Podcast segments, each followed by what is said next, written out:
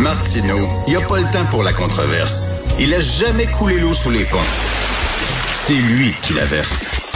Vous écoutez Martineau. Cube Radio. OK, montez dans notre fusée, là, puis on décolle, on s'en va, là, on quitte le plancher des vaches, on parle plus du PQ, puis du Parti libéral, puis de la loi 96, on se pose des vraies questions. D'où on vient, où on va? C'est quoi cet univers-là dans lequel on est? C'est quoi c'est l'infini? Comment ça l'univers est infini? C'est quoi cette affaire-là? Les grosses questions qu'on se pose, là, l'été, là, quand on est couché dans l'herbe, puis on regarde des étoiles, là. Puis on dit, voyons donc, ça n'a pas de sens. Alors là, on vient de découvrir moi, j'adore ça, ce genre de découverte scientifique-là. Le, un trou noir géant. Mais pas loin, là. Au milieu de notre voie lactée. Un trou noir géant. Ils ont pris des images de ça. On parle, écoutez bien, là. Imaginez la masse du Soleil, là. 4 millions de fois la masse du Soleil. C'est comme, c'est difficile à imaginer. On en parle avec euh, une vraie experte, Nathalie Ouellette, qui est astrophysicienne, passionnée de vulgarisation scientifique. Elle est aussi coordonnatrice scientifique pour le télescope spatial James Webb, en collaboration avec l'Agence spatiale canadienne. Nathalie Ouellette, bonjour. Bonjour, M. Martineau. Est-ce qu'il faut avoir peur? Un trou noir, moi, ce que, je, comprends, c'est que ça absorbe toute la lumière, ça absorbe tout. C'est comme, euh, on va-tu on va tomber là-dedans, dans le trou noir? Qu'est-ce qui se passe? C'est quoi ça? Oui, typiquement dans les films de science-fiction, quand on rencontre un trou noir, c'est une bonne nouvelle. non. Je vous l'avoue. Euh, si on était proche du trou noir, en effet, ce serait une très mauvaise nouvelle. Mais les trous noirs, en fait, si on garde une distance respectueuse du trou noir, c'est comme la COVID. Si on se tient loin du monde, euh, on est correct. Donc, euh, parce que ce trou noir au centre de la Voie lactée est à 27 000 années-lumière de nous, on n'est pas en danger, heureusement. OK, mais, mais éventuellement, au-delà de nos vies, puis bon, on parle d'un milliers d'années, on se projette, là. Est-ce que ça va être ça, la fin de, la, de cette Voie lactée-là? C'est-à-dire, on va être absorbé par ce trou noir-là qui va grossir, grossir, grossir? Certainement pas sur des milliers d'années, même pas des millions ou des milliards d'années. Donc, boy, OK. C'est ça. Il n'y a pas trop de problèmes dans le très, très long terme.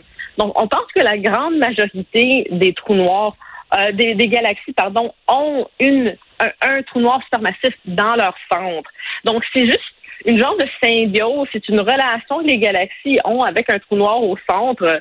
Ils s'entretiennent les deux ensemble. Euh, le trou noir s'alimente au centre, mais il garde aussi la galaxie en vie en quelque sorte.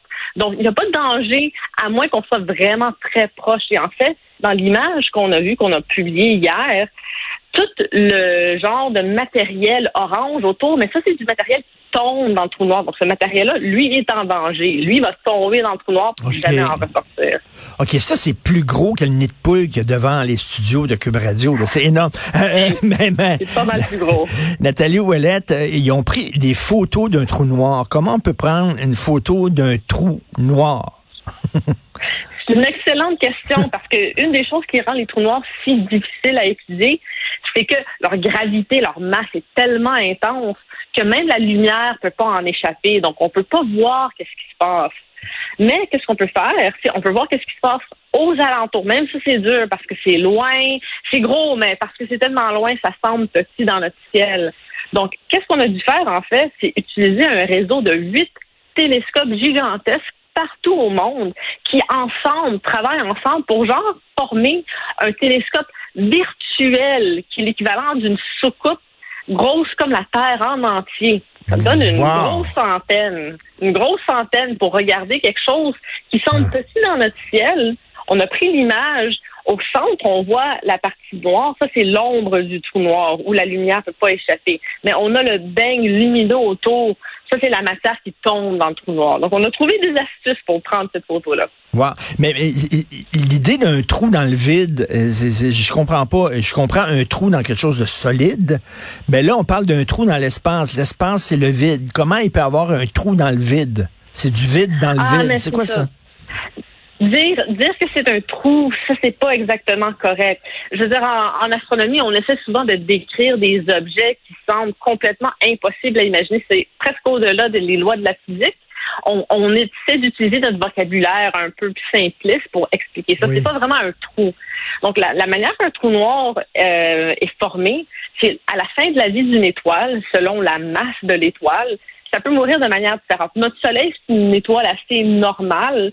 À la fin de sa vie, il va pas créer un trou noir. Mais une étoile très, très grosse et massive va exploser en supernova à la fin et le cadavre qu'elle va laisser derrière elle, ça va être un trou noir. C'est un objet, c'est quand même un objet, c'est comme une boule, mais est tellement compact que sa gravité est intense et les choses qui tombent dedans peuvent pas en ressortir. Donc, c'est pas vraiment un trou.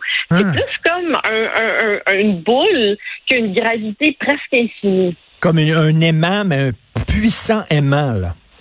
Exactement, mais tu utilises la force de la gravité à la place du magnétisme. OK, puis là, faisons de la science-fiction, euh, Nathalie Ouellette. Le mettons, c'est euh, une fusée là, extraordinaire, euh, rentre dans un trou noir. Est-ce que est-ce que c'est un portail euh, qui va nous amener ailleurs, dans un autre espace-temps, puis tout ça, là? Ça, c'est une bonne question qu'on essaie de répondre. Et puis les films de science-fiction aussi, et ça, j'y répondre. On pense au film Interstellaire qui a il a lancé Matthew McConaughey dans le trou noir, puis en tout cas, il, va, il y a plein d'affaires étranges là-dedans. La vraie réponse, c'est qu'on ne sait pas, parce qu'on n'a jamais pu lancer une sonde ou une fusée ou une personne là-dedans. Et qu'est-ce qui est frustrant, c'est même si on le faisait, même des signaux radio de quelqu'un dans le trou noir qui essaie de communiquer avec nous, les ondes radio, ça va pas plus vite que la vitesse de la lumière. Donc, même les ondes radio ne pourraient pas sortir du trou noir. Donc, l'information dans le trou noir est pognée dans le trou noir. Donc, on n'a même pas encore de moyens pour percer ces mystères-là encore. Il faudrait presque briser les lois de la physique. Wow, c'est. Mais vous, Nathalie Ouellet, qui passez euh, votre temps là-dedans, là, euh, vous devez avoir une, vision du monde qui est très particulière parce que quand vous voyez tout ce qui se passe dans, dans, l'espace, l'infini, le cosmos, est-ce que vous dites, est-ce que vous dites, si tu apparu tout seul comme ça, comment, comment ça se fait qu'il y, a ça? Vous, devez vous poser des questions existentielles profondes quand même. Non, non, mais... Quand même, honnêtement, je veux dire, oh, tu demandes comment ça a tout commencé, et puis on parle du fait que l'univers est en expansion, mais s'il est en expansion, il est en expansion dans quoi? Est-ce que quelque chose à l'extérieur de ben, C'est ça. comment quelque chose d'infini peut être en expansion? non, vraiment. C'est sûr, c'est dur de tordre ton esprit autour de ça, mais à un moment donné, il faut juste accepter qu'il y a des choses qui sont au-delà de notre connaissance. Et honnêtement, des fois, c'est les actes humains que je trouve plus incompréhensibles. Ah oui, je, je comprends. Et si l'univers est infini, est-ce que vous croyez a de la vie euh, quelque part d'autre? Parce que, que, rien qu'une planète, dans ces gonzillards de planètes-là, il y a de la vie, ça serait bizarre. Je dis pas que c'est des petits bonhommes verts avec euh, des mains et tout ça, là, mais pensez-vous qu'il y a une autre forme de vie quelque part dans ce, vaste univers? Absolument, je suis tout à fait d'accord avec avec vous. Je suis pas nécessairement d'accord qu'on se fait visiter par des bonhommes verts ou des bonhommes gris, mais euh, en effet, on pense qu'il y aurait dans seulement notre Voie lactée des centaines de milliards d'autres planètes. Ça serait du gros gaspillage d'espace et ça serait un peu du nombrilisme de penser qu'on est la seule planète qui peut euh, soutenir de la vie.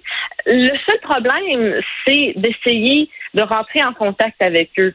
Les chances qu'on trouve de la vie intelligente avec qui on peut communiquer et qu'on soit en vie à la même époque de l'existence de l'univers de 13,7 milliards d'années pour qu'on puisse se parler pendant quelques dizaines ou centaines d'années.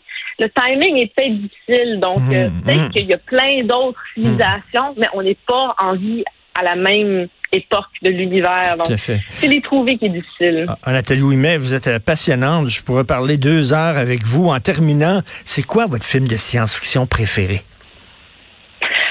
Fiction si j'y vais vraiment large, euh, j'ai beaucoup aimé le parc Jurassique quand j'étais petite. En fait, c'était mon premier film de science-fiction que j'ai regardé quand j'étais enfant. Mais des, mais des films, des films qui parlent d'espace, des films qui parlent. Oui. C'est 2001, le titre de l'espace, c'est Interstellar, c'est quoi?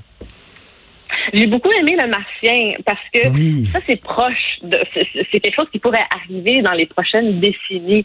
C'était quand même assez, assez véridique, authentique. Je pense qu'on pourrait vivre ce genre d'aventure ou mésaventure dans quelques décennies seulement. Ah oui, c'est excellent. Euh, réalisé par Ridley Scott avec Matt Damon. Puis à un moment donné, il se retrouve tout seul sur Mars puis il dit I will have to science the shit out of here. C'est une phrase extraordinaire. Ben, bravo, merci. C'est passionnant de parler avec vous. Euh, Nathalie Wallet, astrophysicienne. Merci beaucoup, Madame Wallet. Merci à vous. Bonne journée.